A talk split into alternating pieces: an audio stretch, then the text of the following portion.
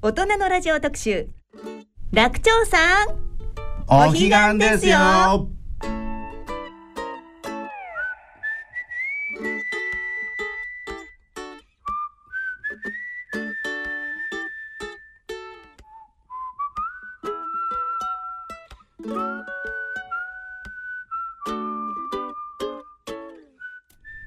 はじめまして、えー立川白野と申します、えーお彼岸の休日皆さん、えーいかがお過ごしでしょうか？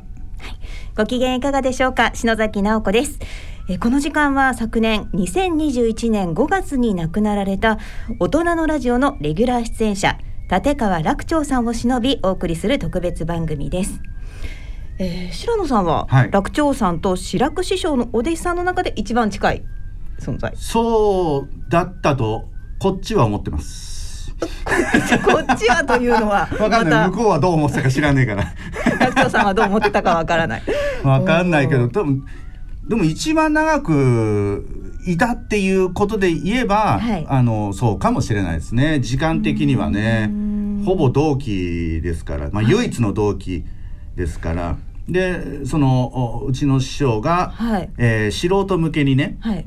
えーカルチャースクールみたいなのを楽楽塾っていう名前のおまあ、落語をお、まあ、稽古したい人は師匠に稽古をつけてもらいますあとはなんかうちの師匠がの落語論みたいなの聞きたいみたいなそういうね、はいあのちょっと行かれた人たちが集まった 楽しそうですね。行かそれた人たちの集団。はい。こでまあ私と、まあ、楽長、まあ、素人時代ね、うんうんうん一緒に1年間ぐらいいて、はい。でその後私が入門して、はい。であと追っかけるようにえーやつが入門するって2週間ぐらい後でしたよ。うん。私が入門した後だ多分ね、まあ、どういうふうに、えー話がね向こうでなったか知らないけど 私がなるっていうふうに決めた話をしてから、はいあいつも火がついた可能性はある。あ、あと追うように、うんじゃあ楽長さんも俺もなってやるみたいな感じ。なるって多分思ってはい。ただと思うんだよね。うんうん、でお互いどうすんのみたいな話をしてでで私ははいもう大学の、おまあ、全部提出してなんか中退で入門するのかっこいいみたいなのはやめようと。逆に出せと。ね。おだったらー全部もう卒論からなんか全部出してでそれがダメだったらもう諦めようと。だから卒論提出してその足で師匠のとこ行ったんですよ。っていうかまあそういうふうにするって私楽長に言ったんですよ。うん、だからそうすると遅れを取っちゃいかんって思ったかもしれない。でもこっちが2週間早かったけどね。先輩なわけですよね。入門。金を払ったのは私が2週間先だってことです。立川流の当時あった入門金というあの負のシステムがあるんですよ。あ、そうなんですね。その払ったタイミングが、そうですさんの方が2週間2週間早いからだから私の方が兄弟子なんですよ。あいつの方が社会的地位があったり、はい年齢が上だっていうのはあるんだけども、あの、この社会では私の方がもう圧倒的に上なんですよ。1日でも、もう1秒でも早ければ兄弟子になりますから、それ、覆ることないので、はい。そうだったんですね。だから、おい楽長ってずっと言ってました。だからこう、だから、そのシシステム知らない人からすると、うんあの若造何なんだに本当になるんですよ。そうですよね。外から見たら。そう。ねえ。あいつだって偉かったんでしょ？なんかいろんな病気のなんかその権威とか後で聞かされて。そいつにそいつに向かって私だってやぶ医者とかよ言ってましたから「おいやぶ医者てめえこの野郎」とかね、まあ、シャレでね。はい。言っててさあの「おめえなんてどうせやぶなんだろ」みたいなこと言ったら楽長ノリがいいやつだからさ「シーってね「シ ーダメだよそれ。言っちゃ本当なことね。大きい声で言っちゃダメだよ兄さん」とか言って。それで遊んでたの。あ遊んでんだけどさ、はい周りは本当だと思うんだよね。なんかいじめてるさ、なんかチンピラみたいなやつがいるぞみたいな。すごい仲良くお二人ねということですよね。なんか今思い返すと、うんいい青春時代。いや本当にそんな感じがします。だってあいつ入ったの四十半ばぐらいでしょ？四十六。私もう四十八だから、はいその時よりも年が上になってるわけでしょ？だから今ぐらいの年でそういうことがもう一回始まるってもしかしたらあいつすげえあの時本当に楽しかったのかも。まあそうですよね。だからまあ私も48なんですけど。あそうなの？はい。あ今？今。あ同い年なの？同い年ですね。はい。こっからもう一度ってすごいことですよね。だから今改めて思うとね、うんそそれで20歳ぐらい年下のやつにあの絡まれてるみたいなでもその感じがほ実は楽しかったのかもっていうねうんなんかそうねうん、そう思ってないと。う、ん。ただただ失礼なことをやってた男になるから。いやでもまあねそんないろんな思い出話を今日ははい。いろいろと伺っていきたいと思います。お願いします。はい、えー、それでは大人のラジオ特集お彼岸ですよ。楽長さんを進めてまいります。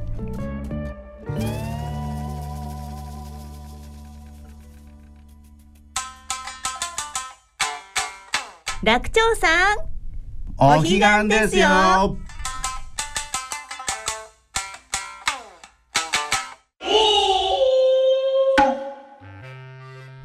大人のラジオ特集お彼岸ですよ楽長さん、白野さんとともにお送りしています。はい、お願いします。はい、えー、さて今年2022年4月27日、うんえー新橋にあります内幸町ホールで、えー、立川楽長一周忌追善、うん。志らく一門会と題して、はい。えー立川志らく師匠一門の方々が集って、えーうん。楽長さんを忍ぶ会が開催されたんですよね。そうですね、はい。やりましたね。はいねえこれ私も拝見させていただいてあありがとうございますはい、でこの志らく一門会っていうのは、もううん、まあ志らくさんのうん。お弟子さんたちの集まりってことですか？そうですんあのー私入門した時にはいすで、にやってたんですよ。はい。で、まあ兄弟子がいたんだけど、うんあのあで弟子だけでやってた。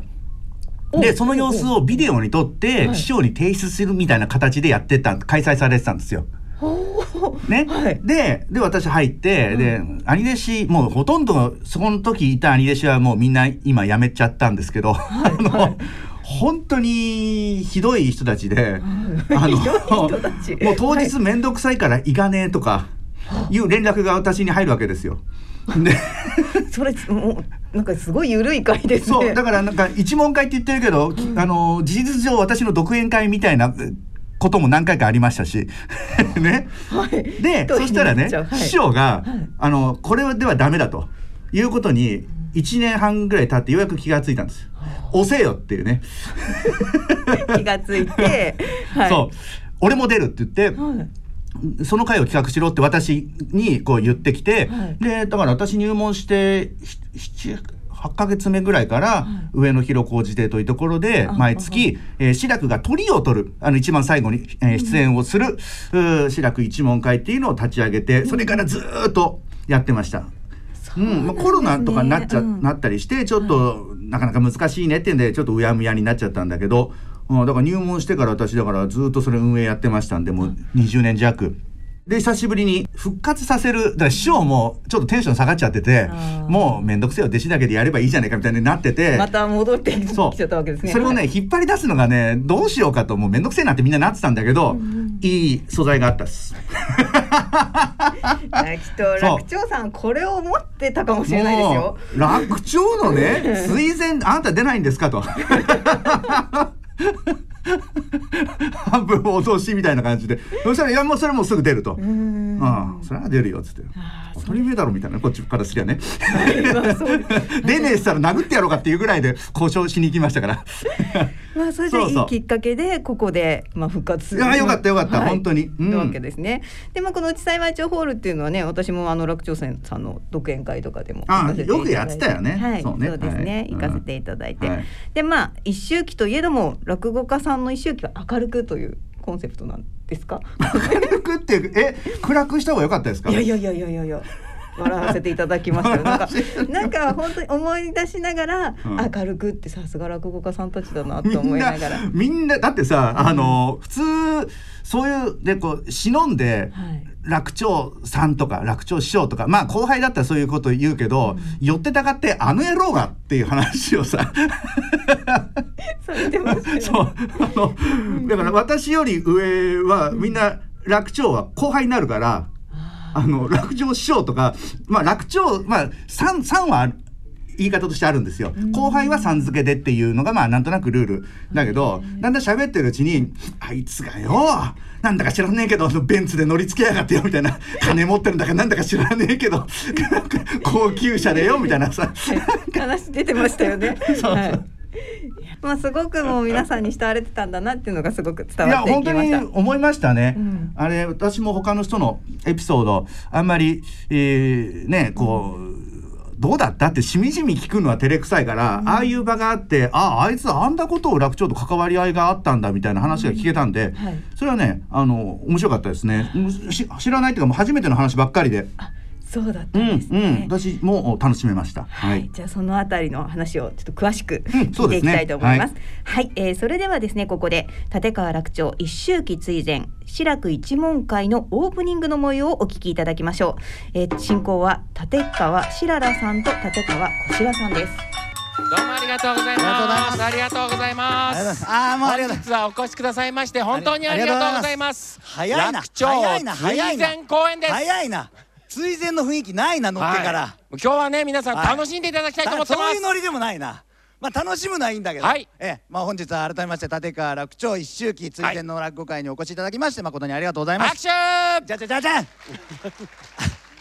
そんなにトップギアで始めるもんじゃないんですよ。いやいやいやもう今日はもう皆さんにうん。もう楽長の思い出とかね、そういうのを語ってもらいたいと語思いますから。る会じゃないんですよいやもし語るのこっち側なんですよ。もし言いたい人がいましたら言っていただけました違う違う。ら。あの我々誰かも名乗ってないんですよまだ。あ誰なんほとんどの人が楽長しか知らないんでおう。あの二人誰だって目で見てんですよ。そうでしょ、うん。だってさっき楽屋に入ってきた楽長の奥さんうん。が俺のこと誰だか分かってなかっ分かたからね。ってないんですから。だからちゃんと説明しましょう。はいお願いします。私が一応立川しららでございます。よろしくお願いします。あしららです。そして。はい、えー、そして私が立川こしらと申します。どうぞよろしくお願いします。ありがとうございます。まあでも陽気にやってますけどはい、落語家っていうのはうん。そもそもそうです。葬儀だって陽気にやるもんですから。もうちゃんと聞いてください、はい。正しいこと言ってますからね。追善の会であんまりしんみりされると困るんですよ。まさか喪服着た人いないいでしょうね。ないでしょうね。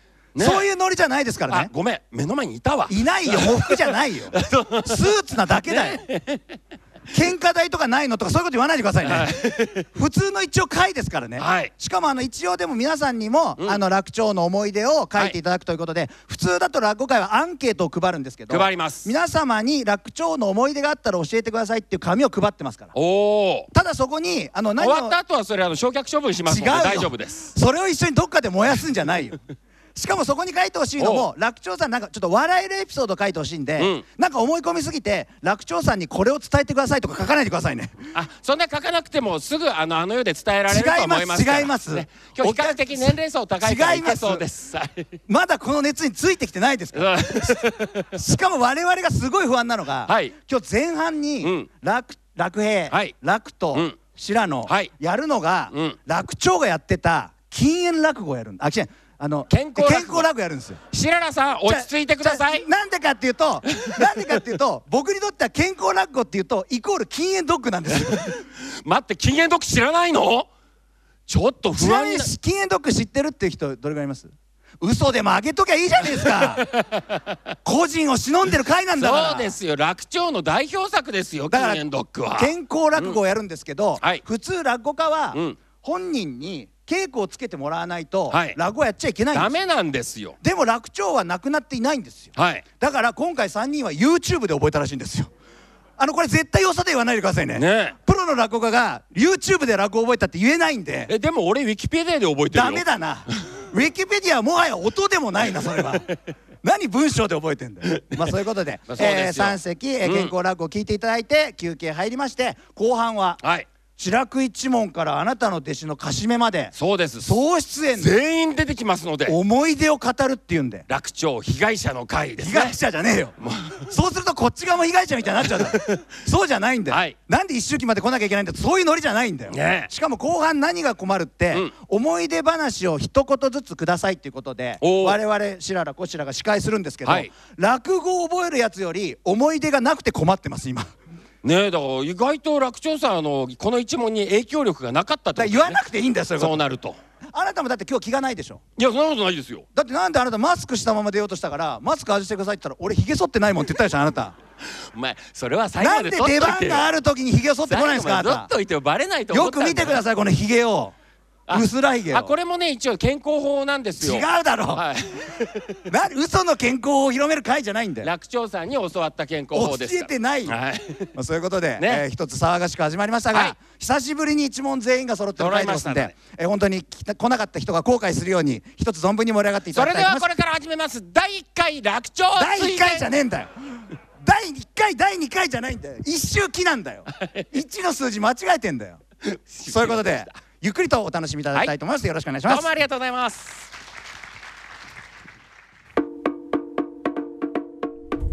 はいということでもう本当にね賑やかに楽しくスターこトしましたのアリエね。シたちよりも長生きしないと危ないね。というのは？先死ぬと何言われるか分かんないよ そうですね。あのシララっていうねツッコミがのアリエシがね、はい。あの喪服とか着てね、うんうん。着てる人いないでしょうねとか言ってるけど、唯一一人だけちゃんとしたスーツで来たから。あしららさんが？そう言ってる割にはてめえが一番気にしてるっていうねなるほど。乱暴なふりしてるけど一番繊細なのお前だぞっていう一ね番気にしてらっしゃるんですね。いや一人でスーツだからさあの向こうもあれ？みんなスーツじゃないのって顔してたけどねーじゃあちょっとここはネタにしてみたいな。確かにお二人よりは長生きしないといけないかもしれません。ねえよ本当に適当すげえ適当だったな今、うん。はい、さあそしてですねこの中で、えー、と楽長さんの創作落語と健康落語の三席を披露あそうですね。ねそうせっかくだから、うん。あのね、うん。いっぱい作品作ってるから、やったらどうだみたいなのをさっきのそのシララっていう兄弟子がい言い出しててめえはやらないんだよ。白田さんはやらない。そうあ俺はやらないけど誰かやるやついないかっていう一斉メールが来たんだよ。それは面白いキャラクターが出てますね。普通さ俺やるから他誰かっていう言い方するじゃん、うんうんうんそのな逆男気みたいのなんだっていう俺はやらないけどっていうのがもう明言されてるっていうね、でも思いついちゃったけど俺はやらない。そう。誰かやってくれっていう、ね。そう。やればいいじゃんみたいな。いいいう結果、えー、と楽平さんが内緒のパーティー、うん。で楽人さんが真珠の誘惑、うん。そしてえ白野さんが合コン老人会。そう最初のあれだよあの言っとくけど私だけだったんだよ手挙げたの。みんなだからあの人の新作やるって結構ねハードル高いんです。ハードルっていうか難易度高いんですよそういうもん思ってる以上に難易度高いんですよ。これは本当にもうやればわかります。普通の古典落語いわゆるメジャーな古典落語やるよりも人が作った新作落語をやるっていう方がもう全然違うんですよ。えそれはどうしてですか？稽古がつけてもらえないかいやいやそうそういう問題じゃないです。やっぱねあのー古典落語って、長く続いてるやつはもう何千何百という人がこう関わってるわけですよ。でいろんなパターンをやってたりするしで人前でやってるからあのどういうふうにすれば受けるかみたいなそのいろんなものがこう寄り集まってる。最大公約数みたいな状態になってんですよ。はい。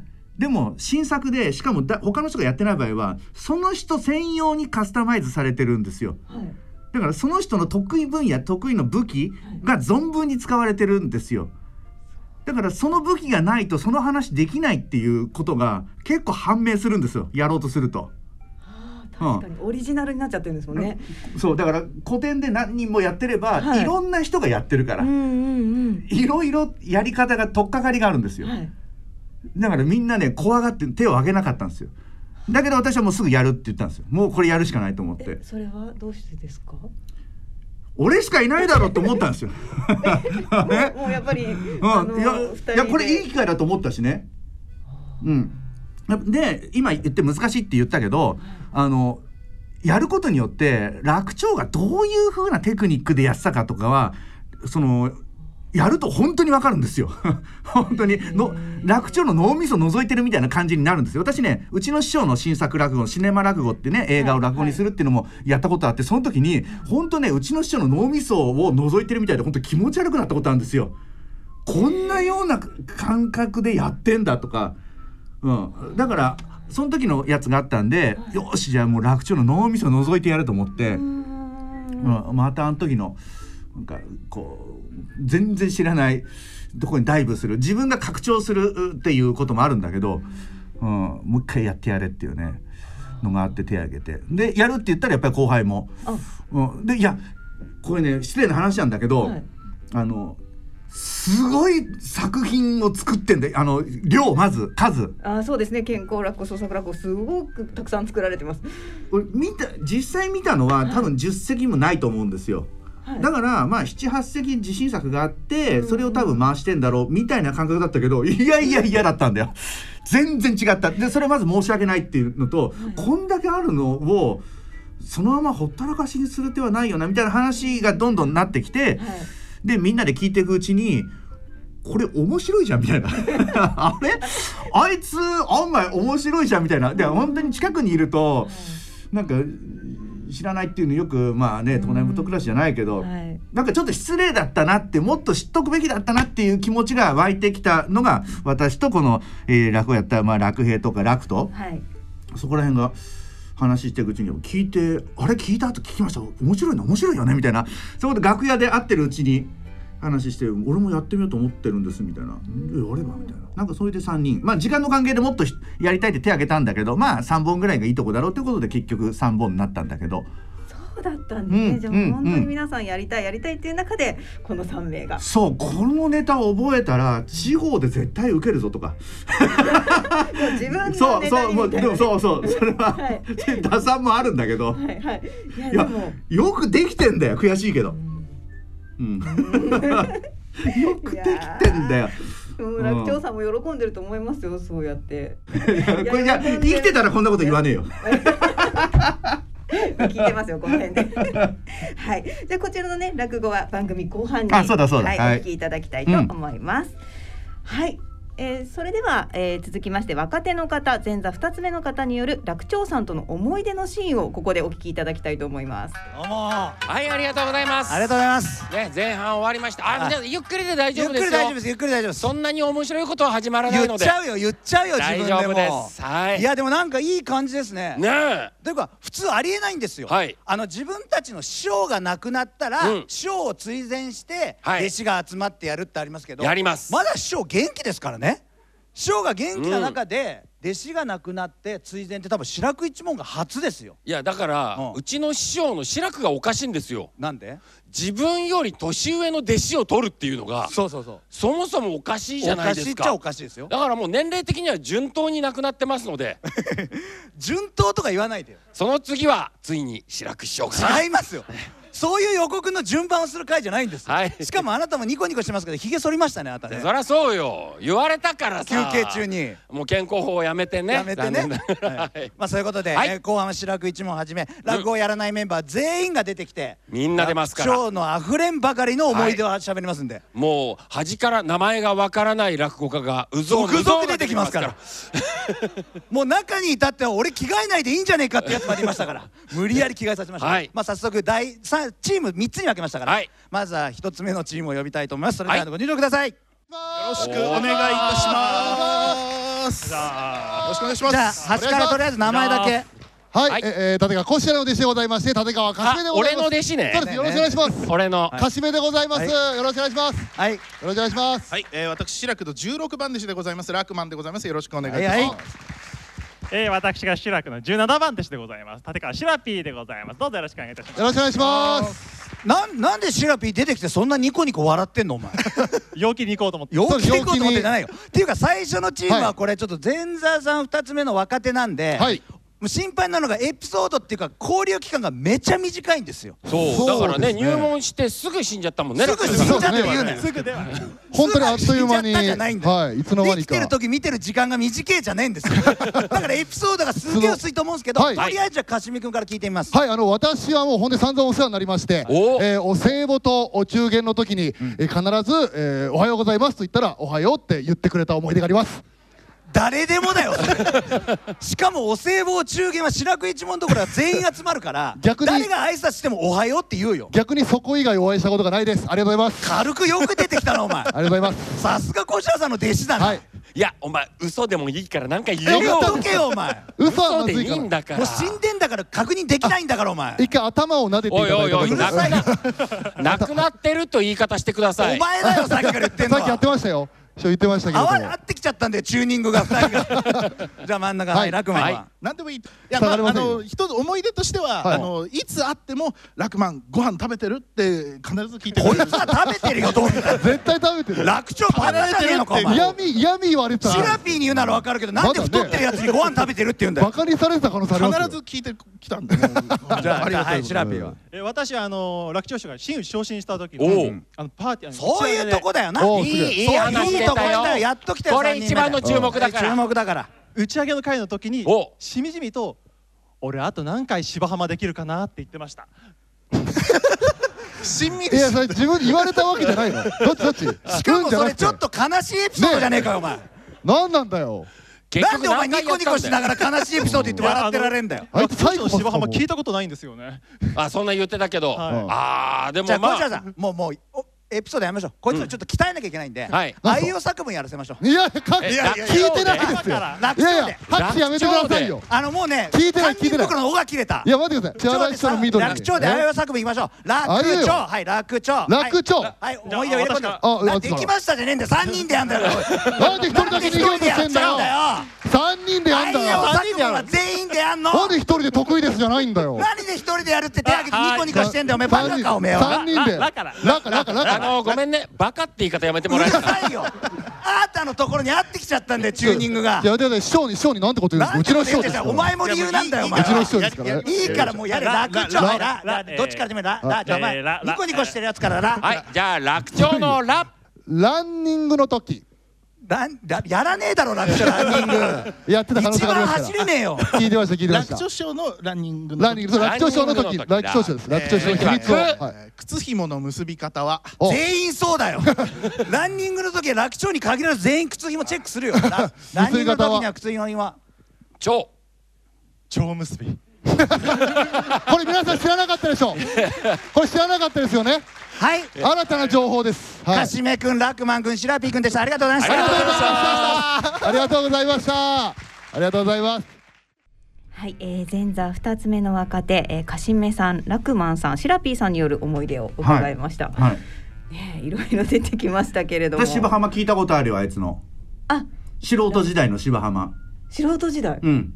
さっきオープニングで言ったけどあの楽塾はい、あ、っていうのがあって、はい。で宇野木っていう、まあ、場所があって、まあ、それは立川男子家元の、おまあ、お母さんの実家が宇野木だったんでそこの近くの公民館で定期的に落語会やってたんですよ。やってた時期があって、はい。じゃあそこ借りて、うんうん。じゃあその素人の発表会やろうみたいなことで、であいつが「芝浜やりたい」っつうからおー「じゃあやればいいじゃないか」っつってまあ鳥にしたわけ。ね、はうんあの。で私もそこ出て。でじゃあで私の、まあ、結構ね客席の一番後ろでじゃあ見ようってなって。で私の、えっと、左横かなんかにねあの志らくが座ってでこう見てたの、そしたらあいつがねこう羽織をね、まあ、素人素人だからまあいいんだけど羽織着て。でそれをかっこよくね、はい。こう羽織紐をこうこうパッとこうやって、えーほほどいてでこう普通にこう上着を脱ぐみたいな感じじゃなくて、はい。袖口をつまんでスッと引っ張る。ほうほうほう。でそう。でそうするとスッとこう、えー羽織が後ろにこうプッと消えるような感じのあの粋な脱ぎ方をしたいってずーっとあいつは思ってたんだと思うの。はい。でそれをねまあ稽古すりゃいいんだけど多分ねいけんだろっていう。多分本番でやれゃいけんだろって多分思ったんでしょう。バッてやったら羽織紐をねこうほどくのを忘れててえ、うん皆さんねよく頭想像してもらいたいのは羽織着てて、で羽織紐が前にあって、はいで袖をパッて開いたらその羽織紐があの喉のところにガッてこう 上にあって「おえ!」ってなる話にはかっこよくこれから入りますよって話振っといてピッてやって「おえ!」ってなってもうわ私も横にいた師匠ももう もう笑いこらえるのに必死。あいつあんなのねい。やであの後その後ね、はい、その後。その後、それ面白いじゃん動画が。面白いですよ。面白いからお腹痛くあれでじ俺私も、はい。なんであれっつってやってみたんだけど、できないんだよ。うまく引っかかそのね本当にピッてやって「おえ!」ってなるのは狙ってもなかなかできないってことは分かんだよ。それが難しかった。です。そうだからそれはもうなんかもう100点だったんだよ。もう偶然が偶然を奇跡だったんだよ。狙ってもあんなことできないもん。あの後何回もやってみるけどそなんかうまくいかないんだよ。あんな見事にね「おえ」って芝浜の入り口であんなにみんなを爆笑させたやつ、俺楽長以外見たことないよね。いや多分いらっしゃらないと思いますよ。あれなんであの時の映像ねえんだろうと思う、ですね。ちょっと見たかったいやでその後も何事もなく落語されるわけで。でいやいいじゃん、ねえ失敗しちゃったらもうみんな見てみんな分かってんだから、はいそうですよね。の会場にいて気が付いてないやつ一人もいないのにえー、まあまあそのね話のどうの頃で「いや鎌田かっこつけんのかお前。もう失敗しちゃいました。手へみで言っちゃえばいいじゃん。まだかっこつけてますよあいつ」みたいな。だからね芝浜かっこつけてやりたいっていう思いが本当にあった。だからシラピーにね言って。のなんかやっぱ思いがあるんだなっていうね。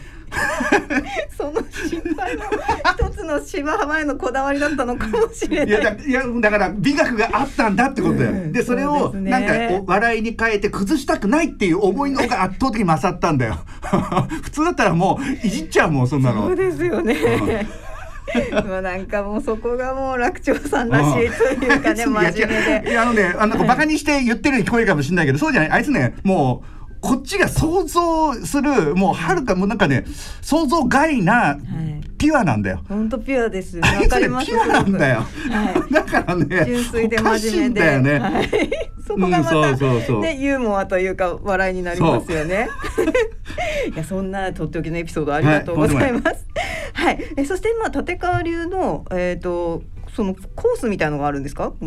それね、うんあのーまあ立川談志という人が、はい。立川流というものを作ったんです。これは本当に落語の、えー歴史から言って、もうこれは異質なことなんですよ。団体があるのに、はい。そこ飛び出して自分俺が家元だって言って、はい。流派を作っちゃったんですよ。これもうかなり得意な出来事なんですよ、はい。まあいろいろ昔もあったけども、やっぱり続かないとかあの潰れたりまた吸収されたりとかそういうのが続いてたんだけど、立川談志は立川流っていうのをまあ、しっかりこう作っちゃったわけ。はい。でそこで立川談志が考えたのは、はい。俺が偉いって自分でも言うんだけど、はい。それだけじゃダメだと。ちゃんとあの立川談志はすごいんだよって言わせる人を言う人を周りに配置しようと。いうことで、はい。あのまず顧問制っていうのを作ったんですよ。顧問顧問顧問立川流の顧問っていう。うん。はい。でこれがだから石原慎太郎さんだったり手塚治虫先生だったり、はい。もう勘三郎。えっ、と先代先々代の勘三郎。すごいメンバーですね。調べりゃ多分ずらーって出てくると思う。で A コース B コース C コースっていうのを作ったんですよ。何ですかそれ？A コース B コース C 3つあって。はい。A コースは我々いわゆる弟子本当の、まあ、本業でやってる弟子、はい。で B コースははい。有名人で落語やりたい人で立川を名乗りたい。だからそれたけしさんとかビートたけしさんとか、はい。高田文夫先生とか、はい。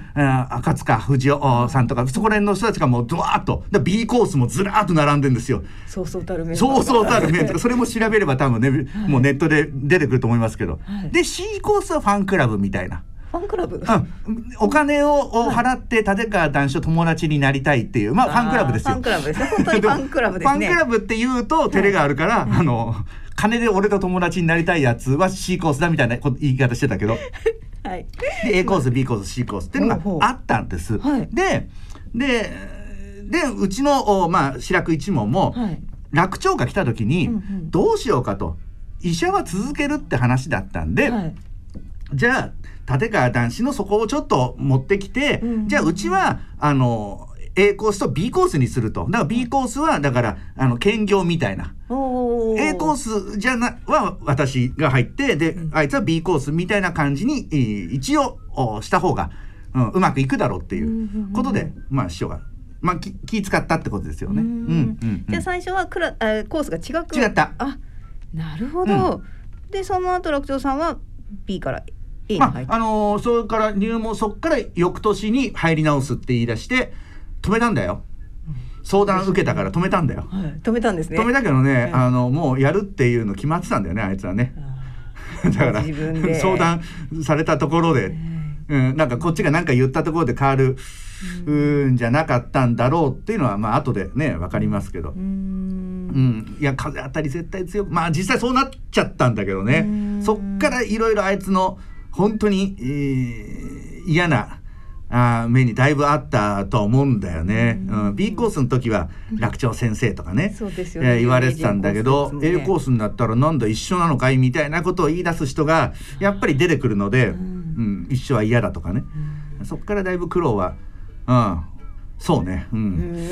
うん。今、うん、言っていいかどうか、うん、いろんなことがいやそこら辺はもうかなりそばにずっといたし。うん。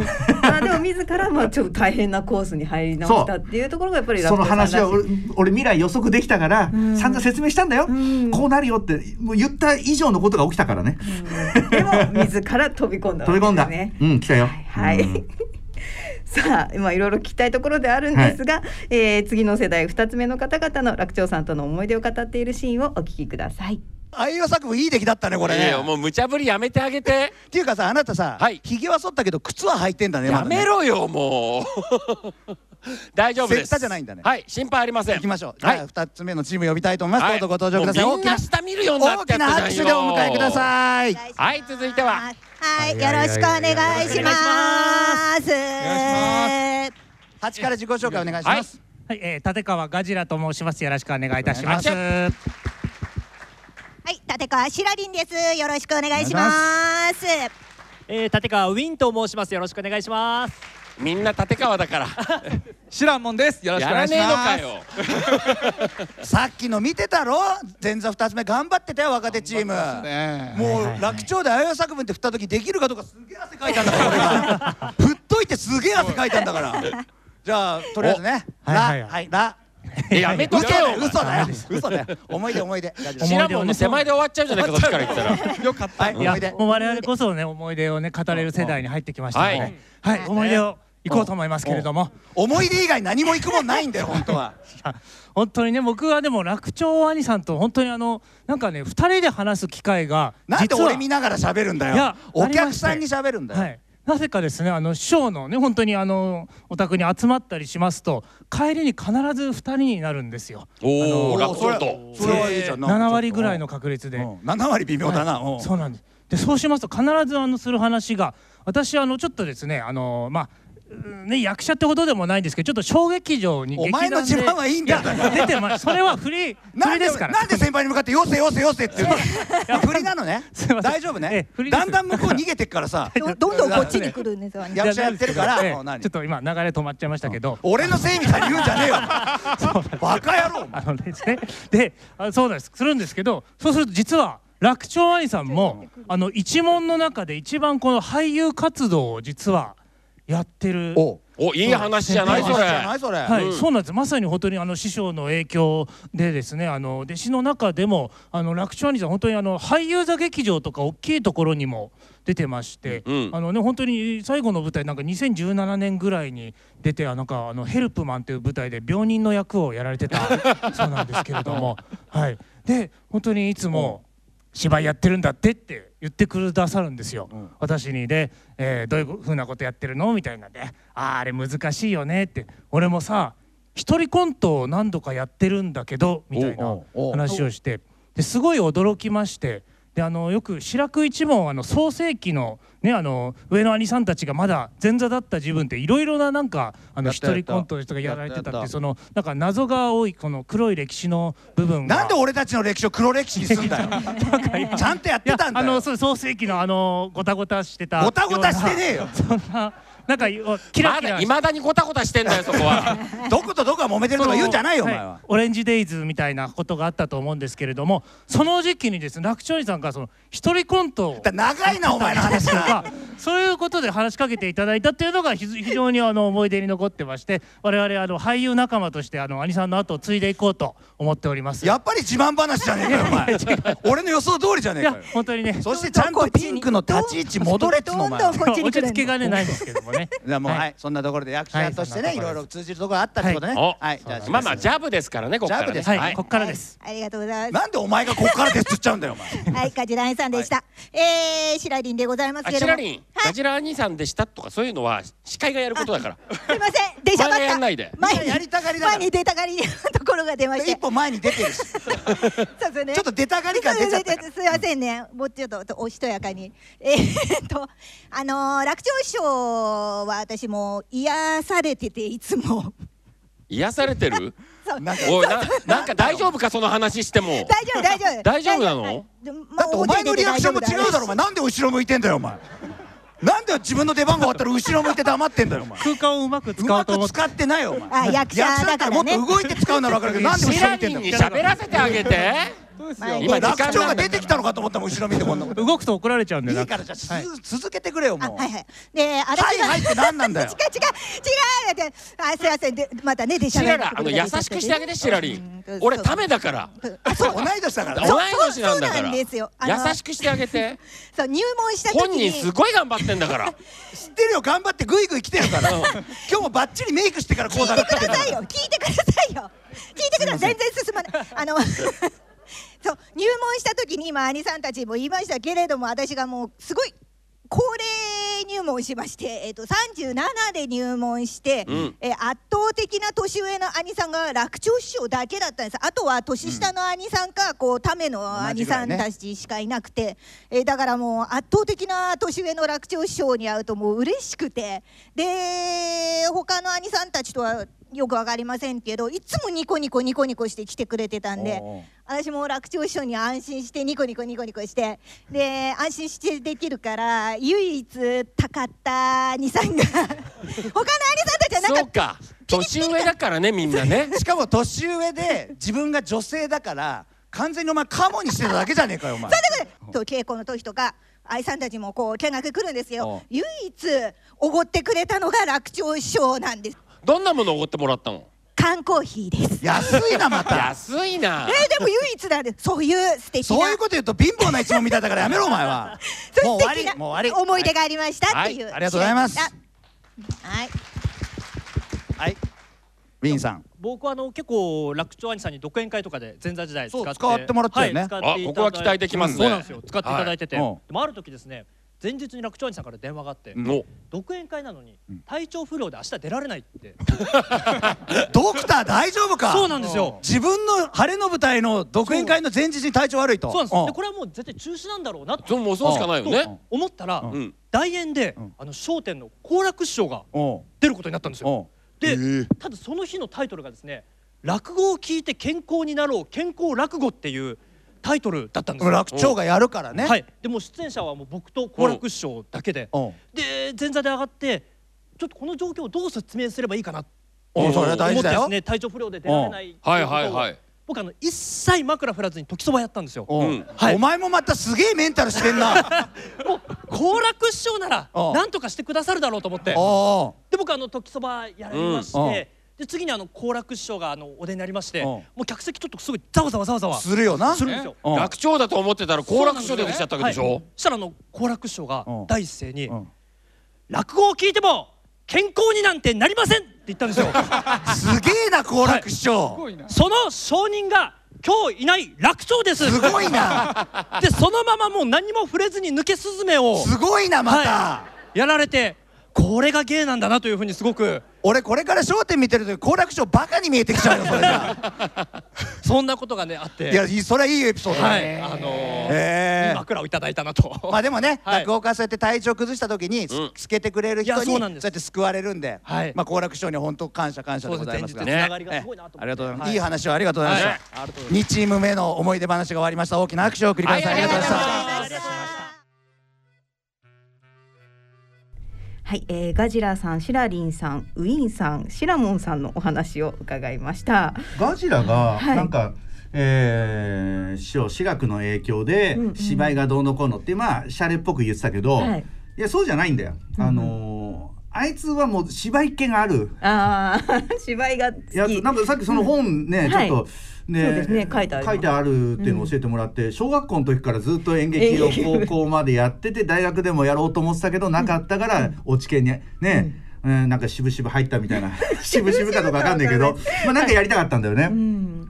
だからうちの一門入って、はい。ですぐうちの師匠の志らくが旗揚げをするんだよ。演劇始めちゃって。あ演劇を？そうそう。ある、はい。えー劇団の座長と仲良くなって、はい。で一緒にやってるうちに、俺もなんか旗揚げしたいみたいなねことを言い出すんだよ。ね？言い出すんだよってなんか今嫌な嫌だ面倒くさいみたいなトーンで言っちゃったな。ちょっと聞こえましたけど。いやいやそんなことはないですね。そそこであいつ主役やったもん。あのね戦隊ヒーローものみたいな、はい。で人情ものみたいなのを、えうちの師匠がちょっと本書いて、はい。でやっぱこう年取ってる人の方があの悲哀が出るでもそういうやついないんだよなと思ってたらちょうどいいやつが入ってきたって言ってもう抜擢されてヒーローもの。うん、あの改装される前のね池袋のあのシアターグリーン、うん、まだ まだ裏がもう墓地っていう。裏が墓地？裏が墓地なのがもうはっきり見える、う昔のおシアターグリーンで主役をね、えーあいつがやって、うん。ヒーローものだったんで、はい。で前説前座やれって言って、はい。で私その時ね、前説やってたけど私はあの、えーショッカーみたいな黒の全身タイツみたいなので全身タイツ。あの前説をするっていう。私はそういう役であいつは主役をねやってましたね。なんかこの番組でもあのうん。ラジオドラマをね。やったことがあるんですけど、うん。やっぱり演技お上手で。嘘だよ。え？演技を知ってる演技のあれがうまいということは君は演技を知らないな？私だって学長さんから演技指導を受けてました。演技指導？はいあいつ偉そうに演技指導してたの。はいあれ？え、ね、それそれちょっとちょっとあの聞くけどそれちょっと体とか触られてないですか？大丈夫ですか？君後ろからそっと手をこうもっとこうだよ的なそういうやつじゃないね？そういうやつじゃあじゃあよかった大丈夫健全 にちゃんとアクリル板の挟んでアクリルはあもうそういう時期だから。あよかったよかった。よかったよかった。はい。いやえ演技指導されしていただいたので あいつマジなんだよ。はい。割とマジなとこあんだよ。プロだなと思ってそうあいつやっぱねてました。そうさっきピアって言ったけど、い。創作とかいうことに関するとマジなんだよね。まあ落語家は割とそういうところをあの見せないからはい。全員マジなんだけど、うん、うん、こっちがやっぱり見せない、えーね全員見せないから、はい。あのー気がつかなかった。もう気がつけよってなもんだけどこっちもね、うん、全員そうなんだからさ見せなくても裏側はさそういうことやってるもんだって想像するもんなんだけど、ちょっと想像が足りてなかったな、なんか話聞いてて。だし話今回ねこの、えーあのお追善の時に、うんのお話とその後おこうやってラジオドラマやってたとか演劇とか調べるとこんなにやってたのっていう。その衝撃小学校の時からやってたかもかも俺知らなかったし、一緒にやってらっしゃるからこそ気がつかないことっていうのがたくいさんありますね。やもっといやだからようやく真打ちになって、うん。はい。なんか師匠からもまあそこそこ自由になって、だからあいつ生きてたら、あの一緒に私と二人芝居とか今頃なんかやんねえかって誘われてる可能性もあるし。そうですよ。うん、あーなんかあーなんかなもうちょっとなと思って、ねうん。今だから思う。うん。はい。病人の役死体の役でいいから出りゃない？出れたのに。死んだ後でも。あそうですね。病人の役やってたって言ってたじゃん。そうやってましたね。い。や一回もそんなことやんなかったから悔しいなと思って。うんそうですね、うんまあそんなことも生まれますよね、うんはい。で映画なんかも作ったんですか？これ。で白く一門で。ああそうやったやった、うん。これも？で出演されたんですうんかうん。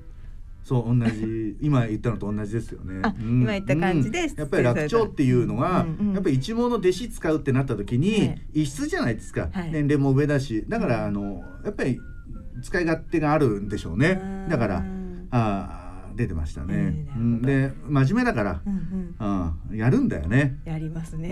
やるんだよ真面目に、うん。うん。えって言わないんだよ。えなんすかそれ師匠って言わないんだよ。言わないんですねどどなたかと違ってみたいな 真面目なんだよ。まあそこがね楽長さんのお人柄が、うんはい、ねわかる部分かなと思います。はい。さあでは続いて、えー、真打ちの方々の思い出話をお聞きください。あの男子師匠が亡くなった時に、はい。男子師匠の日めくりカレンダーが松岡家にもう山のようにあるから、重いんだよあれ、はい。であれを白く一門のお弟子さん多いから、もう一人段ボール2箱か2箱ぐらい、もうタダで配っていいですって言われて、はいはい。そんな持ち歩けないじゃん、だから俺高田文夫先生の車をこっそり借りて根津の家行って、はい。全部車に積んでみんなの家まで届けに行ったの。偉いね。そしたら楽長がうん「お兄さん表参道の交差点でいいです」っつうの。うんおい交差点でいいんだと思って、うん。交差点行ってさ、うん。電話したの携帯に、うん。そしたら「こっちこっち」っつって、うん。こっちが見てくださいって見たらさ、うん。あいつベンツから体出して手振ってんだよ。おめえがやれよバカ野郎と思って。だって白良の方が落語界的にはね。上なんだから。上なんだからね。なんで上のやつが事務所の車こそこそ借りてるのにあいつベンツで乗りつけて「おいこっちこっち!」っつって。アイさんこっち「あいさんこっち!」っつって「積んで積んで」だってあの野郎びっくりしたわ俺。いい思い出ですね。いい思い出ですね。多分次出てくるチームはこういうような話が出てくると思いますんで、お呼びしたいと思います、はい。3チーム目の方ご来場ください。盛り上がってますね随分と。さあ来ましたよ。いよいよおいちょっと待ってちょっと待って。なんで一番最後に出てきたやつ？足引きずってんじゃねえかよ。すいません。え今医者が欲しいところです足がパンパンじゃん。パンパン。だから旅入らないからすみませんちょっと旅ックスですねじゃあ今日。なんでさ健康落語やってた楽長忍ぶ会でさ病人を丸見せしてんのあなた。いいんだよ。まあとりあえず自己紹介お願いいたします、はい、支援でございます。よろしくお願いします。そして。えー、落車と同時に真打ちになりました立川白玉でございます。立川調べでございます。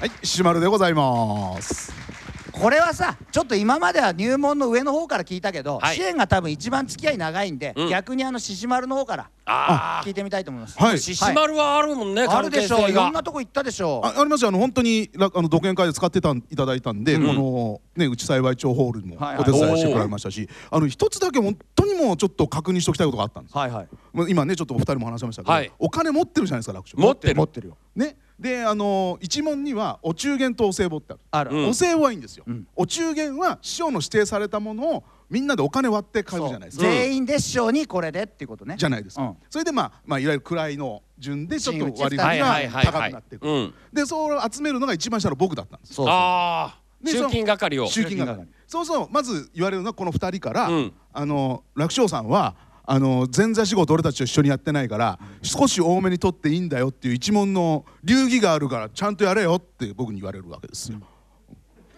お前なんでこっちの暴露するんだよ。お前今何言ってるか分かってんのかお前。えおいだそういいんですけど、うん。だお前今日師匠いるんだぞそこにお前。ねそうそうそれも言われましたよ。師匠が言ってたからそうすんだぞ。それまで言うんじゃないよお前。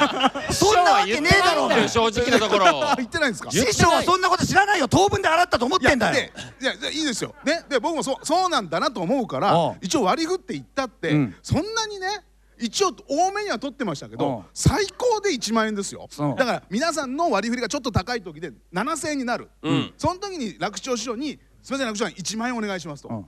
ね3000円の時になって5000円ですよ、うん。5000円くださいって言うと本当にってすげえ疑われるんですよ。だからそれは小白さんと俺がいかに信用されてないかってことだよ。信用されてないからどんだけむしり取ったんですかっていういやむしり取ってはないよ。違う。違うんですしまる、はい。そこはあのー楽長さんからするとちょっとね後ろめたさがあるんですよ。楽屋入ってもあのうんそうそうそうそう楽屋入っても、もう明らかに年取ってるからみんな仕事そこは言いつけづらい。うん。そうなると先輩である我々がはい。本来動くの。楽長さんがやらなくちゃいけないものをやったりしててはい「兄さんごめんね」とか言ってくることあったの。うん。いいんだよ楽長と。はい。まあ働かなくてその分金出せばいいんだからって言って。でもねそういう時結構出してくれたりするじゃないですか、うん。出してくれたよ。お中元に関しては一切もう絶対渋るんですよ渋るくせにタクシー乗りつけてくんだからね。だって師匠んちも。そうだろ？その分出しゃいいじゃねえかと思うの そうだろ？そこだけ妙に乗るなよ。俺あのベンツで来た時本当に殺意覚えたもんいやわかりますよ。わかりますよ。俺がいろんな家に送ってんのよあいつベンツでこうやってんだもん。そうですね。でまあまあそんな思い出もありつつあと、まあ会で使ってもらった時楽長師匠はですねあのラスカルが好きなんですよ。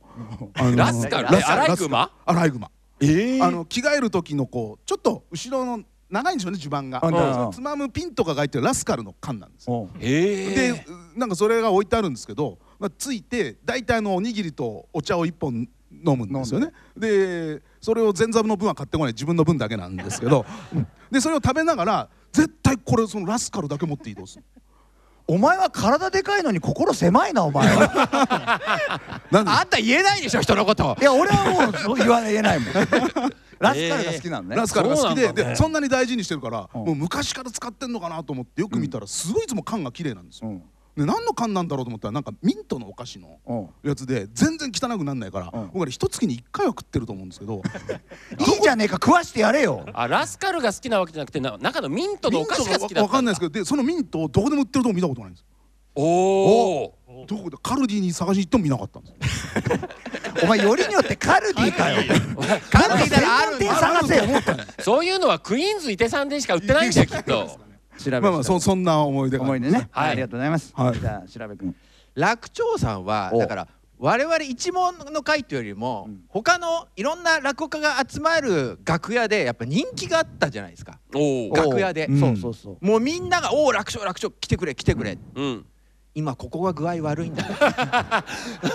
もう立川流の上の人たちそれはそれはそうでしたね。みんな病気持ってっから。もうい出ろんな張診療所になっちゃうんでねそこがね。もうどんな上の人でも楽勝来てくれってあの医療相談をこう タダでするっていうのあったじゃないですか。はいで私なんかも割ともやしっこなんで、結構あのー体弱くてそう体弱くてちょっとこんな具合が悪いんですけど、これどうですかっていろいろ聞くんですよ。でいっつもその時の答えが、はい寝れば治る。そう楽長ね意外とね寝れば治るとねあともう一個対応したのがねうん水を飲めだった でしょうだから私ねいまだに医者だってこと信用してないんですよ。だって男子師匠にも一時期男子師匠が体調悪い時に「師匠水を飲むのが一番です」って。それから男子師匠すげえ一時期水飲んでたんだから。それが原因で？それもあるかもしれない。よすげえ水飲んでたんだから。でしょ？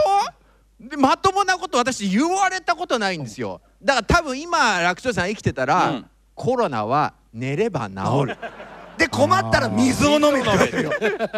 みんなこれじゃあ守って守って長生きしてほしい方がいいんじゃないそうですよ。え遺言みありがとうございますたいなもんですからね。はい。調べくんでした。ありがとうございました、はい。ということでエピソードありがとうございました。はいありがとうございました。支援さん、白玉さん、調べさん、獅子丸さんのお話でした。はい、ということで、なんかね、調べさんのお話ありましたけど。お医者さんとして、まあ、寝れば治る。水飲めば。水飲めばって言ってたけど、あれね一時ね、はい。家元立川男子が、はい。なんか喉の調子がなんか悪いのか、うんうん。それをね相談をね、はしてしてたところ見かけたことあって新年会とかでおあの新年会の一次会が終わって次の二次会移るう時に、はい。なんとなくおいなんかドクターみたいなこと呼んで、うん。でこうこうこうでっつってあいつがねウーロン茶かなんかを勧めてほた記憶があんだよ。で立川談志という人は、はい。ウーロン茶嫌いだったの？ね、ウーロン茶好きじゃないと。嫌い。まあまあ、別に好みだからいいじゃない。その、うんね好きじゃない喉になるから、って言ったんだけど楽長が勧めてから、立川談志が一時ウーロン茶飲んでたよ。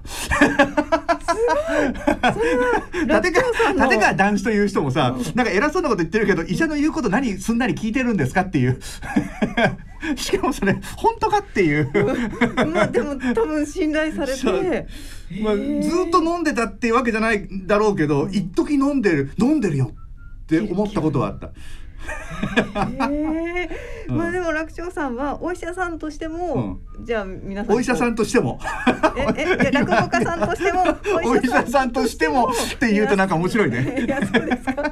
いや皆さんにおまけ的なおまけ的な感じで面白いね、うん。いやだってもう本当に、うん、あの薬のなんか相談とか、はい。広小路、えーとかで、うんさあの随分いろんな上の先輩からこうなんだけどって言って普通のもう診療所かっていうような状態もあるし、この話もどっかで出るのかもしれないけどうちのだから師匠も病気もなんか演劇とかでわーってなんかもう寝ないでやってる時にの様子見て「いや師匠これおかしいですよ」って言って採血させてくださいって言ってそしたらそうだってうん予想通りの病状だってことが分かって、で、まあ、薬飲めばあの収まりますからっていうんで命を救ったっていうことがあったりとか、まあ表参道にクリニックね今もね、えー奥さんがやってますけど、私も通ってえーますから。そうなんですね。そうですそうです。さんも？そうです。私もそこの採血であの尿酸値が高いっていうのが分かりましたんで。もうじゃあ行きつけですねもうそうそう。皆さんのそうそうだよ。一回これ多分まあエピソードで聞いてるから本当かどうかよどれぐらいの状況かわかんないんだけど、うちの師匠が行って、で楽長が診察して、でまあ終わってまあ金払って帰るよね、それで金払おうとしたらその診察まあ次の人の診察が始まってるんだけどそれを途中でやめてその受付までバーって来て、でその いやいやあのこの人からあのお金を取っちゃいけないよってあの。慌てて言ったっていうそので言い方がさそういう「いやいやこの人からお金を取ってはいけないんだ」みたいな言い方だったらしくてあのすごい空気になったらしいよ。そうですね。その受付近辺がなんか、なこのなんか反社の方なんですかみたいな。いやいやいやいや楽勝これはいいんだよと。これは金俺は払うから。いやいやいや市長からお金を取るわけにはいかない。いやどんなどんな病院なんだよそこ。医者が医者が一生懸命この人が 患者に向かってこの人から金は取れない。どんなだよ。もう本当に。いやそのところもね師匠。逆逆ブラックジャック。ね逆本当まさに逆ブラッまあクジャック。逆まあもう意味まあ自分で言ってる意味わかんないけど。いやうんまあ本当にねそそんなことはねありましたけどね。はい。でなんかいつもあの楽長さん自分で採血は苦手っていうか下手だっていうお話とかもされてそうだよ。苦手なんでいやなんかさっき話したら得意だっていう話聞いたけど俺絶対嘘だと思う。どっちが嘘なんですか？当時はと当時はずっとやってたからあれだけど講演会とかで実践が減った時に急にやったからねうまくいかなかったんだと思うよ。あやる場面があったんですか？そう。そうだよえ？これあんまり言わない方がいい話だと思う。これね内緒にした方がいい話？採血あいつ下手だよ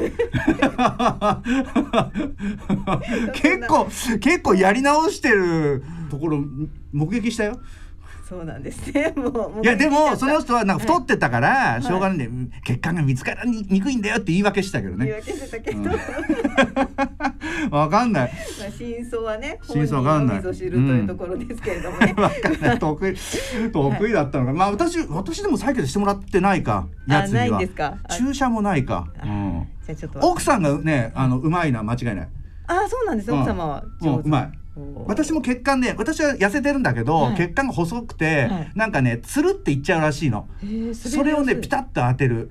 ううん。他の病院とかで健康診断でやると、やっぱりもう一回すいませんけどとか、刺してからこうちょっと針動かされたりすることあるけど、奥さんの場合はないうまい奥さんがうまいのは間違いない。楽長がうまいかどうかはちょっと分かんない。わかんないですね。これはわからなかったことやってもらえばよかったなそんなのも。そうですね。そうだよ。今いいね。そうよ。あいつに一回血取ってもらえばよかったな。はい。まあねそんなお医者さんとのしての一面もあったということで、うん。えーこの後でですね、えー立川楽長一周忌追善志らく一門会で、えー楽長さんの今流した思い出のほか創作の健康落語三席が披露されたんですね、はいはい。えーせっかくなのでここからはその健康落語の中から白野さんによる合コン老人会をお聞きいただきたいと思います、えー一つよろしくお願いをいたしますけれども。電話が鳴ったよ。この時間になると必ずオレオレ詐欺の電話がかかってくるんだよ。毎日毎日電話がかかってくるとね 求められてるっていう心持ちがする。よはいはい出ますよ。はい出ますからね。はいちょっと待ってください。出ますよ。もしもしもしもしあもしもし俺俺ねじいちゃんもしもしもしもしねじいちゃんもしもしもしもしもしもしはいはいもしもしあじいちゃん俺俺俺俺ああお前か。で誰だ？やだな。忘れちゃったの？じいちゃんの孫だよ。ああ孫か。でもな俺孫たくさんいるんだよ。どの孫だ？一番上の孫。一番上の孫は女の子だぞ。あ一番下って言い間違えたの？あ一番下は半年前に生まれたばかり。あの真ん中真ん中。真ん中？真ん中？俺は孫が8人なんだよ。真ん中ってどういうことだ？4番目と5番目の間に存在する。謎の孫。いやそうじゃないよ。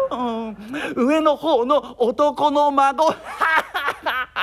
からかって悪かった。いや声聞いた時から分かってたよ、うん、でどうしたんだ？あのね銀行にさ3時まで30万振り込んでくれないかな？そうしないと警察行かなくちゃいけないんだよ。俺警察なんて行ったことないだろ。行きたくないんだよ。助けてくれおじいちゃんな。警察行きたくないんだよね。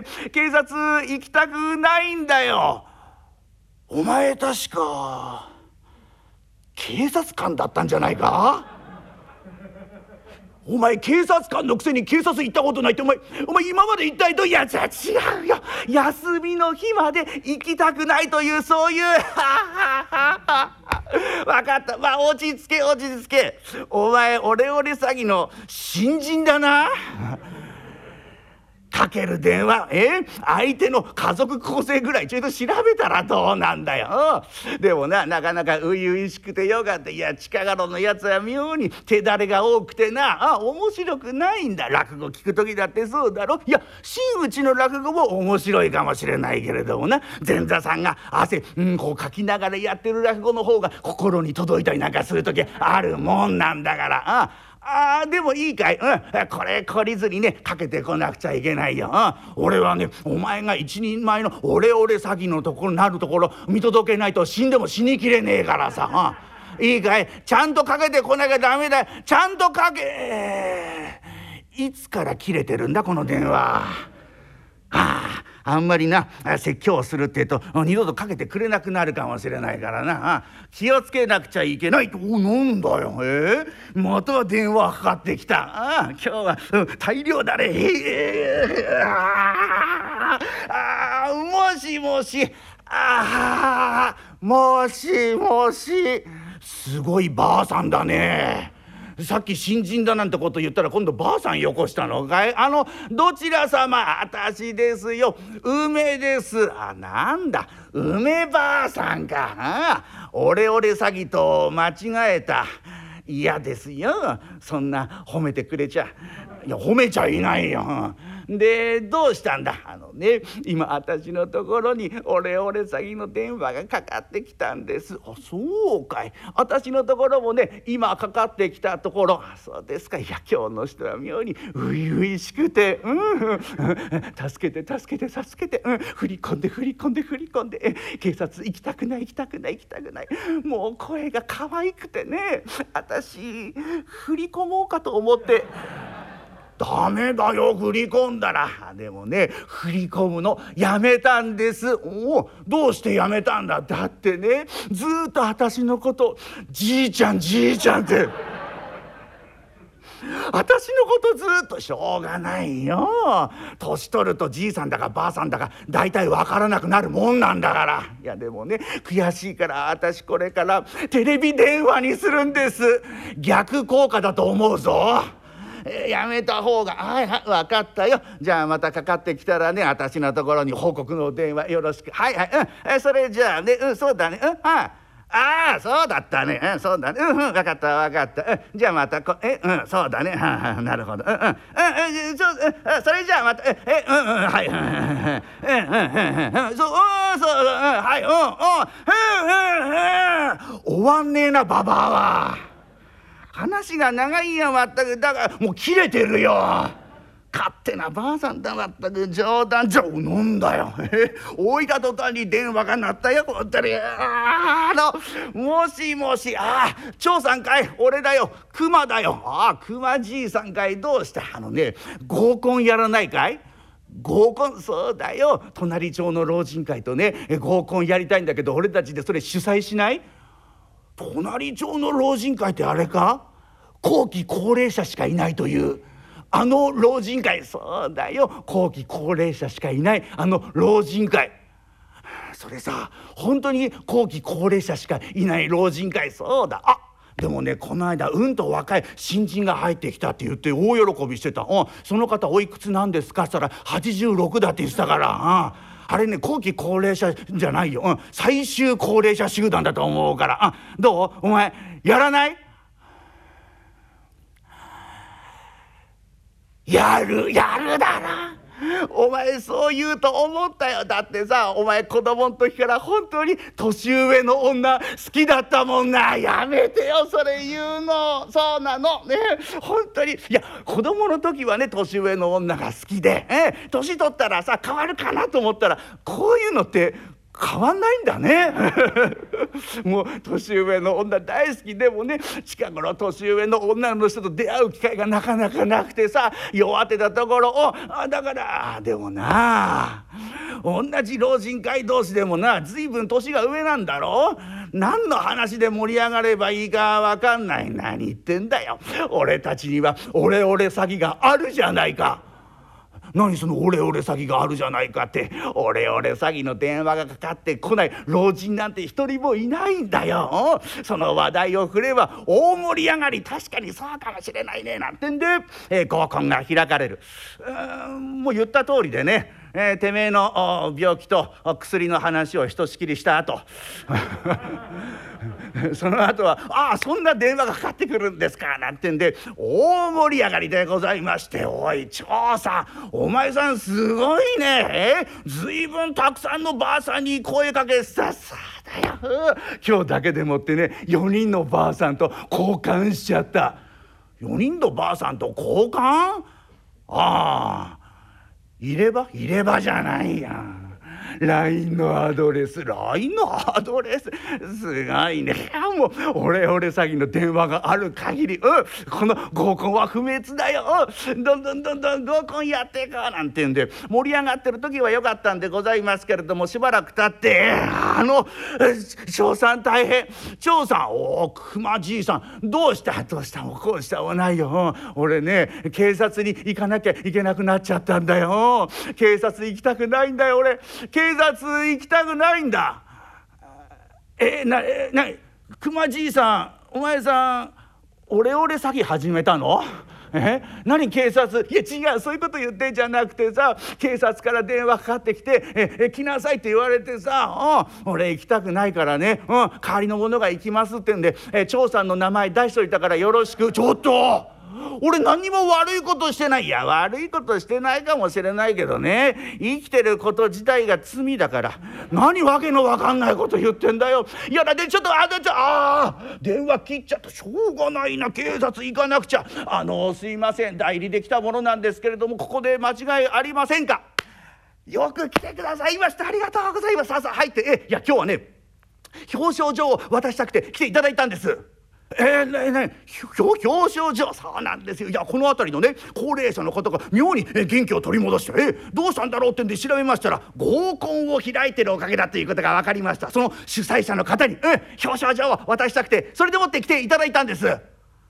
あああそういう話だったんですか。いやでもねそんな表彰状ちょっと受け取れない受け取れないってそんな謙虚なこと言うことないじゃありません。いやご謙遜を、うん、いや大丈夫ですよ。受け取れないなんて受けああ手が震えて受け取れない。あそういう話ですか。あ分かりました。じゃああのじゃあこっちも揺らして。はいはいはい。これからも合コン開いてね。え地域の活性化よろしくお願いいたします。でもねそんないいもんじゃないんですよ。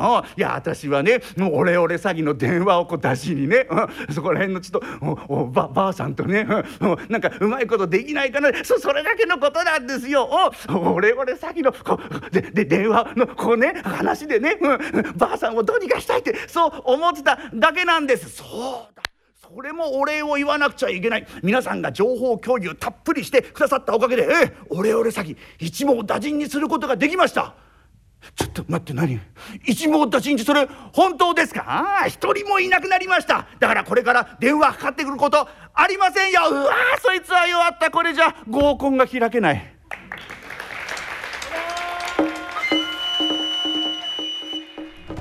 えー、白野さんによる健康落語合コン老人会でした。まあね、冒頭でもお話しされてましたけれども、うん、楽長さんの作られた健康落語、うん、改めて演じられてみていかがでした？そうね、うん、あのー、やっていくうちに自分の作り方みたいなのが、フォーマットが多分できたできてきたんだとは思うんですよね。うん、だから禁煙ドッグみたいなあ作品が最初の初期の、まあ、出世作みたいな感じででそこから古典落語をベースに作り始めるみたいなところに至るんだけど、私がやったやつはねそのそんなに古典落語をベースっていう感じじゃなくうそのなんかそこから移行する過渡期ぐらいに多分作られたと思うんだけど、あの本当にちゃんとつかみが割と、もう設定が分かりやすい設定があってつかみがあってそこから展開してで会話でっていう、であんまり場所の展開があないという,、う実にだからあのあいつどこでそれを理屈で学んだのか体で学んだのか分かんないんだけど、新作をこう慣れてない人が作ると、とにかくねなんか設定がごちゃっとしてたりいろんな場面転換が多かったりすることが登場人物が多いとか、そういうのがあるとね聞きづらいんですよ。で話が長い、30分40分になっちゃう。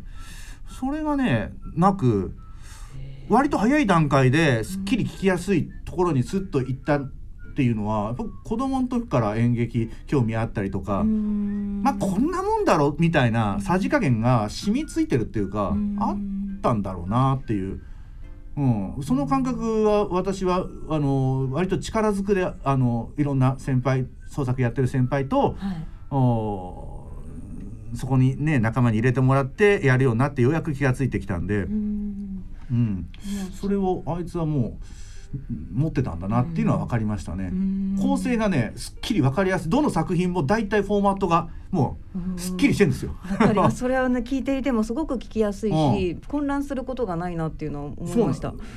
だからねそれはね案外ね、できないもんなんですよ。だからががが出ちゃって、俺はこうやるんだとか、こういう仕組み聞いたことないだろうとか、なんかねぶつけたがっちゃう時があるんだけど、そうじゃないんだよ。やっぱ伝わんなきゃ意味がないっていうのがどっかにあるんだと思うんだよね。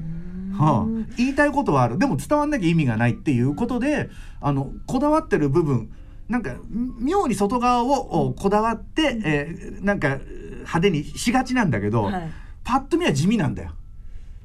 だけども だからううまい飯みたいなもんだよ。あのし白飯、おかずがなんか味濃いとすごいって注目される、けれども、うまい白飯って、あ当たり前だよねぐらいでなったりする時あるけど、あいつはどっちかっていうとそっちだったと思うんだよね。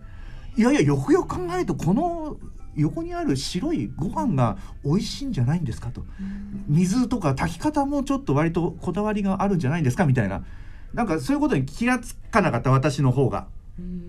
うん、もっと派手な方とか分かりやすい方がになんか食いつきいい方にずっと目がいってたけど楽長のじ触れてみると、ああこれっていう。うん改めてもやってみることで良さが うん、だからそうね。だからまた他の人がやるとパッケージが変わって、あの届けるね、今まで届いてたところじゃないところに届けることはできると思うので、ちょっとパッケージ変えて、で楽長のこと全く知らない興味なかったっていう人に届けばいいなっていうのは、もうそれが本本気で感じましたよね。うん本当にその楽長さんがされていた健康落語うんうんも素晴らしかったですし、うんうん白野さんが演じられたやられた健康落語も私としてはまた別のものとしてなんか素晴らしいなと思って、まあ私が選んだのはちょっとずるい作品でねあの医者じゃなくてもいいっていう。あの 確かにまあそうですね、まあ、認知症のね。そう認知しで認知症での、あのなんていうの？ならないようにするために、あのみんなでなんか集まって楽しくおしゃべりするのがいいですみたいな話なんだよ、えーそれ誰でも言えんじゃねえかっていう。あの医者じゃなくてもいいよ。だから私そこを選んだっていうのはあるんですよ、割と、あの本格的な本格的っていうかあの本域の病名が出るとか、なんかそこのなんか解説がいるやつはやっぱり医者じゃないとっていう。無責任にちょっと言うの怖いなってちょっとネタをね最初選んでたのいくつか変えたんですよ。一番あの医者じゃなくてもいいやつと思って。でこの合コンロー事件になったわけですね。そううんいやでもこれからもじゃあろ健康落語そうだからさこれちょっとあの今日ね今日見学で奥さんいらっしゃってるけど、あのそういう依頼が来ちゃった。多分間に挟まってる、まあよ私のことよずっとね前座の頃から面倒見てくれてる事務所の人がいて、落語を差配してる人が。その人があのやっぱ健康をテーマにして、なんかっていう講演会って多分あるんだと思うんだよ。でいつもやってる落語会の会場があってそこでなんか定期的にそういうセミナーみたいにやってるらしくてそこで健康と落語みたいなやつであのあなたさその楽長のやつや持ってんだったらさそこでちょっとやってでなんか専門家の人も呼ぶかわかんないんだけどちょちょっとやってよみたいな「すいませんお仕事をすでに頂戴してしまいました」それ後でちょっとあのマージンというか中抜きの話はあの割合は後でちょっと奥様と書面を交わしたいと思います。まああのそもそもの金額がめちゃくちゃ安いんであの数千円しかいかないと思いますけど。いやでもそれは嬉しいですね。もう本当楽長さんも白野さんだったらって本当に喜んでらっしゃると思います。でも今喋ってて、そうか俺これ全額もらうのまずいっていう あのすごい後ろめたい気持ちが 今 あのまず墓前に手を合わせに行きます。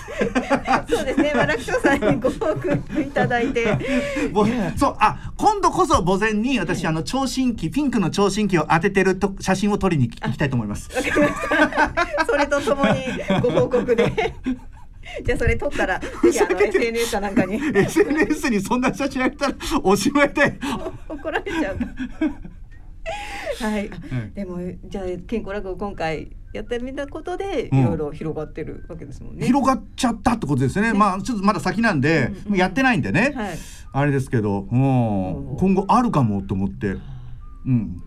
だからもうちょっともっとだから楽長のこと、楽長のエピソードもさそこで話すかもしれないから、ねょっとその本とかもう一回読まなきゃと思って。そうですね。ぜひね、この本後でご紹介させていただきたいと思いますけれども。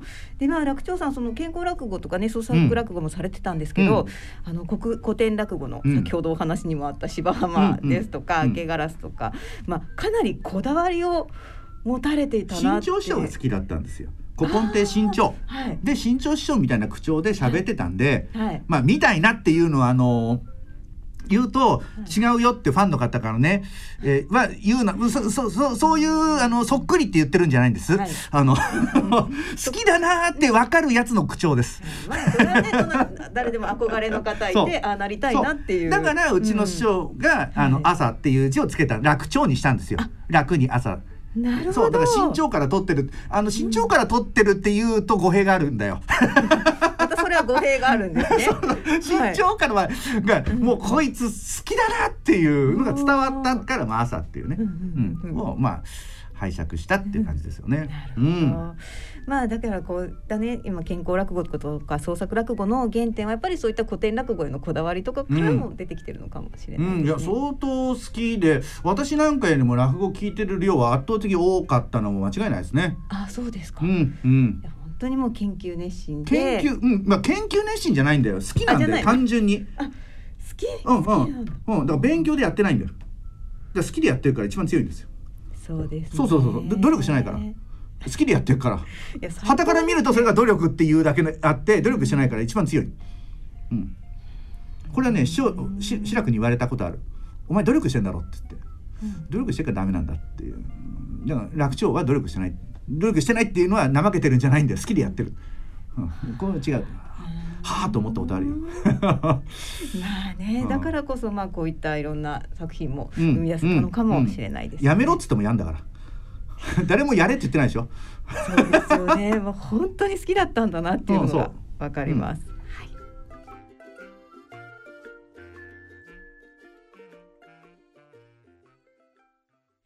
大人のラジオ特集楽長さんお彼岸ですよ。大人のラジオ特集お彼岸ですよ楽長さんそろそろエンディングの時間となってまいりました、えーさてここでガラスの向こうでずっと見学されていらっしゃった奥様の素子さんに、えーご無理を言って今スタジオの中に入っていただきました。素子さんです。はい。ここに今いらしていただいています。娘さんもねブースの外で。はいねどうど。うなの？やっぱり止めたんですか？落語家になる。って言い出した時って。まあもともと好きで、あの落ち研やってたっていうのと卒業後も、えー、ご縁の会っていうのをやってたんですね。あのでまあそれを途中で立ち切れになってたんですが、まあ、たまたま落塾の話があって、行っても行ってくるっていうわけで、うんまあ、それはよかった。で途中で1年ぐらいしてからですかねあの落語家になってもいい？って ある人ちょっとね神妙な顔で聞かれたので私も一瞬びっくりしましたけど、どうぞっていうことであのはい協力するっていうことで。はい、そこでなんか奥様として不安はなかったんですか？まあ、あんまりよく分かってなかったのもあったかもしれませんけど、まあでもあの娘たちもいましたけど、あの育児もあの家事もほとんどフィフティフィフティでや私も仕事があるのでやってくれてましたしまあもともと本当に医者になろうか落語家になろうか真剣に悩んだっていう人だったのでそのだけどまあ国家試験にもう受かっちゃって、あの医者の道にこう入ってしまったけれども、それ医者になってからあの残りの人生半分20年ぐらいは医者をやって、でその40代になってまた落語にまた目覚めてというか日に気がついたか分かりませんけどやっぱりやりたかったっていうのがふつふつとしてで最初その B コースっていうことで、あの入ったんですけど飽き足らず、またそこで A コースになってもいい。えそこの相談ってあったんですか？あったんですね。あった。止めた。いえ 私が止めたんだよ。なんでそっち止めないんだよ。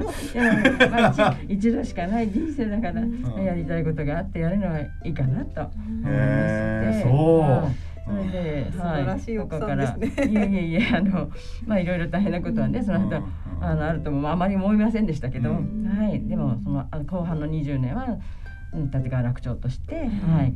あの好きな落語に、うん打ち込めたっていうのは幸せだったと思ってそうね。だから濃厚だよね。ですよ一度の人生じゃないよね。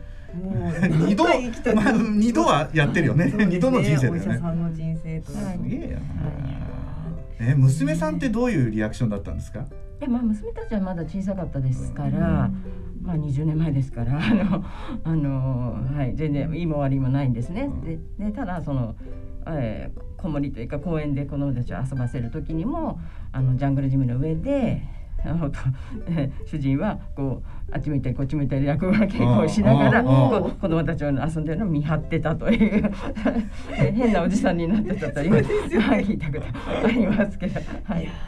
はい。お料理なんかもされ。あ、そうで大好きですね。もうカップをやりたいって言った時期もありまして、まああのえカップをやりたい？カップ自分で店ちょっとやりたいってこと？やりたいぐらいに言ってて、料理が何足わじ履くつもりなんで？すね。まあそれ少しこうストレス解消の意味もあったと思いますけど、本当に和食も洋食も作って、お魚も三枚におろせますし。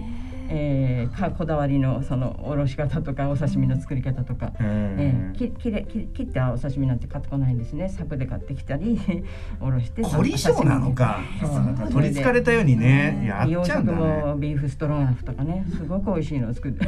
うわー。私はあま食ったことないよ。りあの出る幕がないみたいな。すごいですね。すごいね。全然知らない。知らないでじゃあおお家でも家事をやりながらええ落語の練習もされてっていう。そう家事やりながらでもちょっとちょっと見るとちょっと横向いたり横向い右見たり 左見たりするからちょっとした隙間に練習してたと思いますね。はい、家族の前であの改めて練習してるっていう感じではなかったんですね。それからなんか聞かせてって言ってもやりませんでした。うん、あそうなんですね聞かせてって言ったことあるの？まあなんかちょっとねあの、小話とかやってくれるかなとか、あるいは親戚の集まりとかはもうそのあんまりやりませんでしたね。そういうところでは。プロプロなんでってこと？美学があるのかしら。もしれませんけどね。でその練習風景はあんまり見たことないんですね。だからどこで練習してるのかなみたいな。あとはその健康落語もまあ独演会で毎月のように新しいネタをろしをしてましたから、うん。うん。その、うん、その原稿を書いたりとかね、集中してやっご家てましたね。族は落語を見たかったら独演会に行ったりとかしそうですねないと見られないっていう。そうですね。こうちょっと。うん、そうですね。視線の合わない席かなんかに座ってね。あまりちゃんと行かれなかったちゃんと気使ってんだね今今思えばもうちょっと行けばよかったなって思い思いますし。で落語の稽古風景は私が一番見てるかもしれないな。かもしれません。もう最寄りの駅からね師匠ん家行くまでお互いもうブツブツブツブツ言ってたりとかあいつやっぱ会の前で楽屋で必死に稽古を直前に稽古してるのを俺がずっと聞いてるみたいな。なんか朝まだ枕ができてないとかねそう。言ったりしてますよ、でいつも直前でなんとかなってるのみたいでしたけどね、だったんですね。いやでね奥様も追善会はい。いらしてはいあのはい。一問会でやっていただいてありがとうございました。もうね今のさご家族来てるっていうのみんな忘れてんだよエピソードがひどすぎる。どんだけ金をたかったっていう話が続くんだっていう。もっとあるだろうっていう。奥様の視点からご覧になっていかがでしたまあでも本当に楽しく知らないエピソードもありましたし、うん、ほろりとしながらも笑わせていただいたっていう感じでしたね。でまあ健康落語も3席もやっていただけると思わなかったですし、それもあのありがたく嬉しく拝聴しましたし、はい。そうですか。はい。そしてですね、えこちら本、はい、今日ご紹介したいと思うんですけれども、えー笑って生きれば笑って死ねるという楽長さんがこれ亡くなるそうですね。2ヶ月ぐらい前ですか？昨年の5月2日に亡くなったんですけども、はいその2ヶ月前に書き上げて、はい3月の中旬ぐらいにあの発刊されたもので、はい、あの直前までこう遂行して、えー書いてまして、はい、体調もその原稿を書いてる時と落語やってる時は、あの元気と言いますか、えー気にならないと言ってましたし、それ結構集中力でベータエンドルフィンとか出るのかもしれませんけど、うん。まあそんな感じで2ヶ月前に本当に発刊されて、えー、た本なんですけれども、はい。でこの番組でも楽長さんすごく笑いっていうものをすごい大切にされていて、でまさにこの本の中でもその笑いの大切さっていうことを説かれてるんですけれどももうその裏にある楽長さんの思いですとか生き方とかが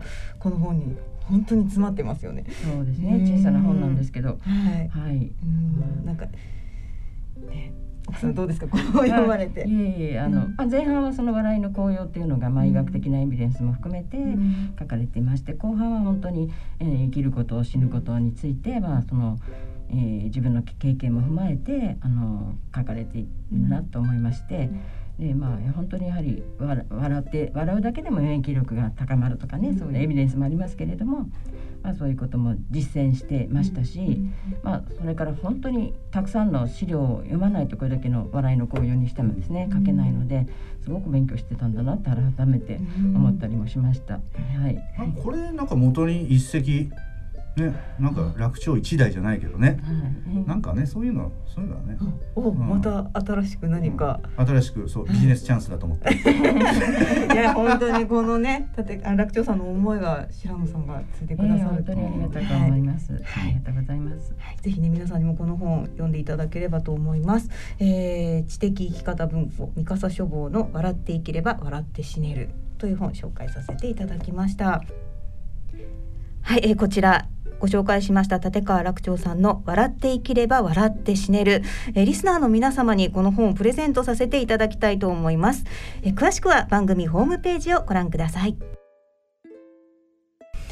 はい、はい、まあね楽長さん振り返ってきましたけれども、いかがですか？じゃあいやまだ知らない話、だってなんかラスカルのさ、はい。くだりあったけどさ、奥さんに聞いたらいやラッコが好きだったのみたいな話。で、アライグマも好きなんですけど、アライグマが好きなの？アラスカルじゃなくてアライグマが好きなのアライグマが好きって俺初めて聞いたやつで、あーその。子供たち連れてきますとあとラッコもめちゃくちゃ好きで、もうそ そこをな何時間でも見てて飽きないというねラッコと桃を水につける系の動物が好きなんだ あそういう共通点ですか。共通点は何だろうって思って。なんか水に物を水につけてなんかやってるやつが好きなの。わかんないけど、いやエピソードまで知らないエピソードあるからちょっと。そうですね。まあいや私も存じ上げないねあのお話を今日はたくさんちょっと来年ちょっと三回忌の特番お願いします。そうですね。三回忌の時はまた知らない楽長さんの一面を皆さんで振り返っていきたいと思います。